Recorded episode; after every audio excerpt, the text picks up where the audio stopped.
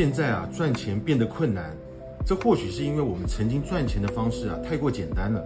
不要埋怨当下赚钱的难度，想想啊，四十年前啊，甚至只是一个路边摊啊，都能够让你成为万元户啊。二十年前，你有一家工厂啊，就意味着源源不断的财富。现在啊，HR 人力资源啊更具挑战了，招聘人才越来越难啊。过去只要贴一个小广告。几千人排队来应征，但是现在时代已经不一样了。我们现在的所需要的不再只是勇气、勤奋跟努力，我们需要的其实是什么？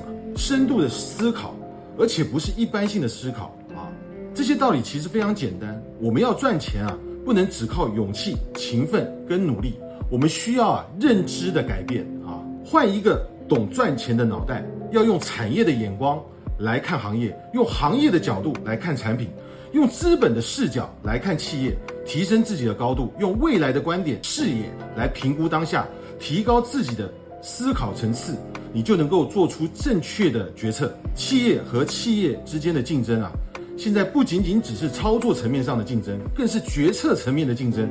而决策的背后取决于认知的广度、深度跟高度。所以啊，如何扩展自己的认知，让它更广、更高、更深？我把它统称为财商。财商呢，分作四个方面来解释，分别是什么？本质性、趋势性、全局性跟系统性啊。那这四个层次呢，最关键的其实还是什么？本质性啊。有些人啊，能够一瞬间啊看清楚事物的本质，但有些人啊，穷尽一辈子啊都难以理解，这就决定了他们的命运。以北京字节跳动的 CEO 张一鸣为例啊，他或许啊外表很普通，口才平平。声音很细弱啊，似乎也不是一个典型的领导者。但是他之所以能够成为八零后的首富，不但是因为他在生意低谷的时候不畏艰难，甚至在多次创业失败的时候啊，依然坚定的往前行啊。